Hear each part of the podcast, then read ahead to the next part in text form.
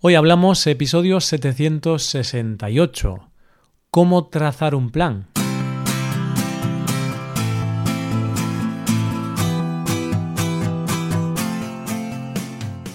Bienvenido a Hoy Hablamos, el podcast para aprender español cada día. Ya lo sabes, publicamos nuestro podcast de lunes a viernes. Recuerda que los suscriptores premium pueden acceder a la transcripción completa del audio y a una hoja con ejercicios para trabajar vocabulario y expresiones. Hazte suscriptor premium en hoyhablamos.com. Hola, oyente, ¿cómo estás? ¿Con ganas de comenzar el lunes? Espero que estés muy bien y que tengas mucha motivación para este episodio, porque hoy vamos a hablar sobre cómo trazar un plan.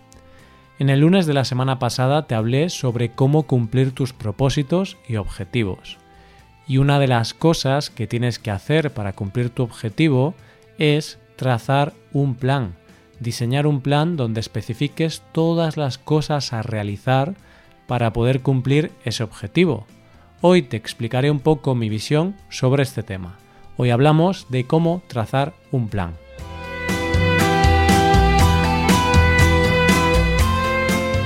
Si has escuchado el episodio del lunes pasado, quizá ese episodio te ha hecho pensar un poco sobre tus objetivos para este año. ¿Cuál es tu objetivo o tus objetivos para este 2020? Vale, pues si ya has pensado en ese objetivo que quieres conseguir, es hora de ponerse manos a la obra. Es hora de ponerse a diseñar un plan. Lo primerísimo de todo es tener claro ese objetivo ¿Cómo tiene que ser un objetivo? Pues para definir un objetivo me gusta hablar de la clasificación llamada objetivos SMART. Este nombre hace referencia a Specific, Measurable, Attainable, Relevant y Timely. Esto es en inglés. en español sería específico, medible, alcanzable, relevante y oportuno o a tiempo específico. Tienes que concretar y pensar exactamente lo que quieres conseguir. Medible.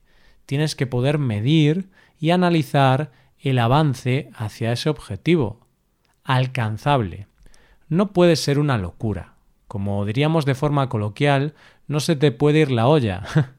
Tienes que ser realista y marcarte un objetivo que probablemente puedes conseguir si trabajas y te esfuerzas relevante, tiene que ser algo importante para ti y tienes que buscar los motivos y razones por los cuales ese objetivo es importante, oportuno o a tiempo. Tienes que marcarte unos plazos para cumplir el objetivo. No puedes plantear un objetivo sin marcar fechas concretas para alcanzarlo. Vale, pues una vez que ya tienes el objetivo definido, puedes definir un plan de actuación. En este plan tendrás que detallar pequeñas metas con una fecha límite de cumplimiento. También tendrás que definir las cosas que vas a hacer para conseguir esas metas y las herramientas necesarias para hacer esas cosas. Veamos un ejemplo. Tu objetivo es bajar de peso. Esto es un objetivo muy típico que tiene mucha gente en esta época del año. Los excesos navideños pasan factura y ahora queremos bajar esos kilitos de más. No te preocupes, oyente, si este es tu caso. Es algo que nos pasa a todos. Vale, pues el objetivo es ese. Ahora vamos con el plan de acción. Primero vamos a desgranar ese objetivo en pequeñas metas o microobjetivos. En este caso es sencillo. Si has engordado 5 kilos, por ejemplo, y quieres bajar esos 5 kilos, puedes usar ese dato como referencia. Entonces, para marcarte esas pequeñas metas, una opción sería bajar un kilo al mes. Si te ciñes al plan y eres constante, en cinco meses ya habrás conseguido el objetivo. Fíjate que esta pequeña meta es un objetivo SMART también, es algo específico, medible, alcanzable, relevante y con fecha límite. Ahora veamos lo que tenemos que hacer. Cuando hablo de las cosas que tenemos que hacer, aquí yo veo muy importante establecer una serie de hábitos y modificar los malos hábitos que tienes. Te recuerdo, querido oyente, que el año pasado, por estas fechas, ya hablamos en este podcast sobre la importancia de los hábitos y sobre cómo establecer nuevos hábitos. Te recomiendo escuchar los episodios 503, 508, 513 y 518 de este podcast. Pues eso, que los hábitos son súper importantes. De hecho, para cumplir objetivos, creo que los hábitos es lo más importante que existe. Sin unos buenos hábitos estarás perdido. Siguiendo el ejemplo de bajar de peso, necesitas nuevos hábitos y modificar malos hábitos. Para eso, primero tienes que analizar lo que comes y el deporte que haces. Si comes mal y no haces deporte, tienes que comenzar a tener hábitos saludables en este aspecto, como caminar cada día 30 minutos, comer menos cantidad de comida, tomar alimentos saciantes, saludables y con pocas calorías y calcular las calorías que ingieres para poder consumir menos calorías de las que tu cuerpo quema. Así es como podrás bajar de peso poco a poco. Estos son algunos ejemplos. Ahora no vamos a entrar en detalle, pero si te interesa aprender más sobre los hábitos, escucha los episodios que he mencionado antes. Por último, nos queda hablar de las herramientas que necesitas para alcanzar esos objetivos. En el caso de bajar de peso, no creo que sea necesario disponer de muchas herramientas. Cuando hablo de herramientas, me refiero a todas las cosas externas a ti que son necesarias para llevar a cabo tus hábitos o tus tareas. Por ejemplo, quizá crees que es necesario tener un entrenador personal para hacer deporte y así bajar de peso. Pues eso sería una herramienta. Otra herramienta podría ser un libro sobre alimentación saludable, un blog sobre deporte y alimentación y cosas así. Incluso podrías apuntarte a un grupo que se reúna para caminar, hacer senderismo, correr o cualquier otro tipo de deporte. Todas las herramientas son cosas externas a ti que pueden ayudarte a alcanzar esa meta.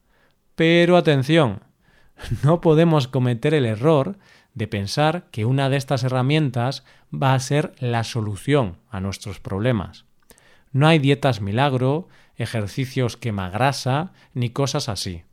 Una herramienta te puede ayudar, pero al final todo depende de ti, del trabajo duro que hagas y de tu disciplina y hábitos.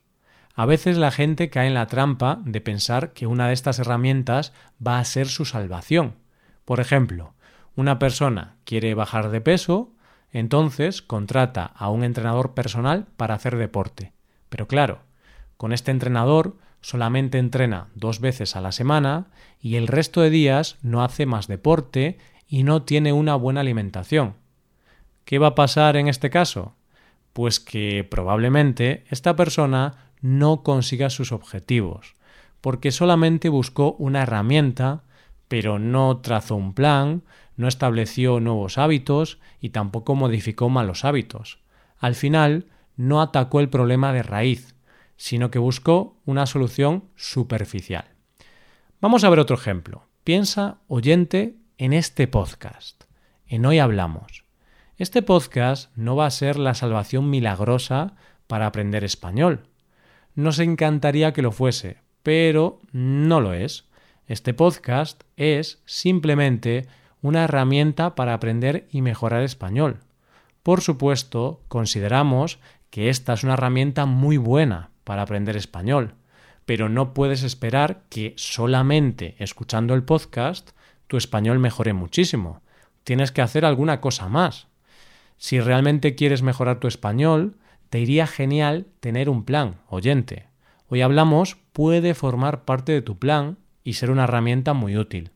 Para que sea útil para ti, necesitas establecer algunos hábitos. Quizá puedes escuchar este podcast diariamente. Cada día escuchas un episodio. También puedes tener el hábito de revisar la transcripción de los episodios que más te interesan y anotar y buscar en el diccionario las palabras que no entiendas. Las palabras que usamos en este podcast son palabras muy comunes y que tarde o temprano necesitarás aprender. Bien, pues hasta ahora hemos visto que necesitamos objetivos SMART, también tenemos que marcar pequeños objetivos o metas con fechas límite y necesitamos trazar un plan con las tareas que tenemos que hacer.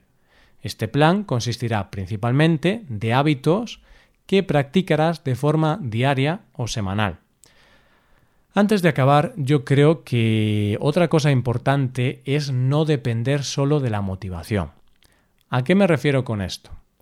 La motivación está muy bien para empezar, pero cuando la motivación se acaba, solo hay una cosa que te permitirá seguir trabajando hacia tu objetivo, la disciplina. Cuando la motivación se acaba, la disciplina entra en acción. Por eso, ten en cuenta que la motivación te va a ayudar a comenzar este plan, pero será la disciplina la que te permita cumplir tus objetivos y finalizar este plan de forma satisfactoria. Ahora todos estamos motivados, comenzamos a ir al gimnasio, a estudiar un idioma y demás. La motivación nos ayuda a empezar. Pero esta motivación va a desaparecer tarde o temprano. Y en ese momento la disciplina nos permitirá seguir trabajando. ¿Y cómo desarrollamos esa disciplina? Pues la respuesta la encontramos de nuevo en los hábitos. al establecer hábitos diarios y al estar varios meses con los mismos hábitos, para nosotros será más sencillo hacer esas cosas que ya son un hábito. Y aunque un día estemos cansados, desmotivados o incluso tristes, será más fácil ser disciplinados y hacer nuestro deber si es un hábito que hemos hecho durante meses. Estas son algunas ideas. En el episodio del próximo lunes veremos un ejemplo de un plan para aprender español. Por ahora me gustaría que fueses a nuestra página web hoyhablamos.com y dejases un comentario en este episodio. Quiero que me cuentes a mí y a toda la comunidad de Hoy Hablamos cuál va a ser tu plan para mejorar español este año. Dime cuál es tu objetivo y qué cosas vas a hacer para conseguirlo en este 2020. Y ya la próxima semana podemos hablar más detalladamente sobre un plan concreto para mejorar tu nivel de español. Muchas gracias por escucharnos. Por último, te recuerdo que puedes ver la transcripción completa y una hoja de ejercicios para trabajar vocabulario y expresiones en nuestra página web ese contenido solo está disponible para suscriptores premium. Hazte suscriptor premium en nuestra web hoyhablamos.com. Nos vemos mañana con un episodio de Cultura Española. Muchas gracias por todo. Pasa un buen día. Hasta mañana.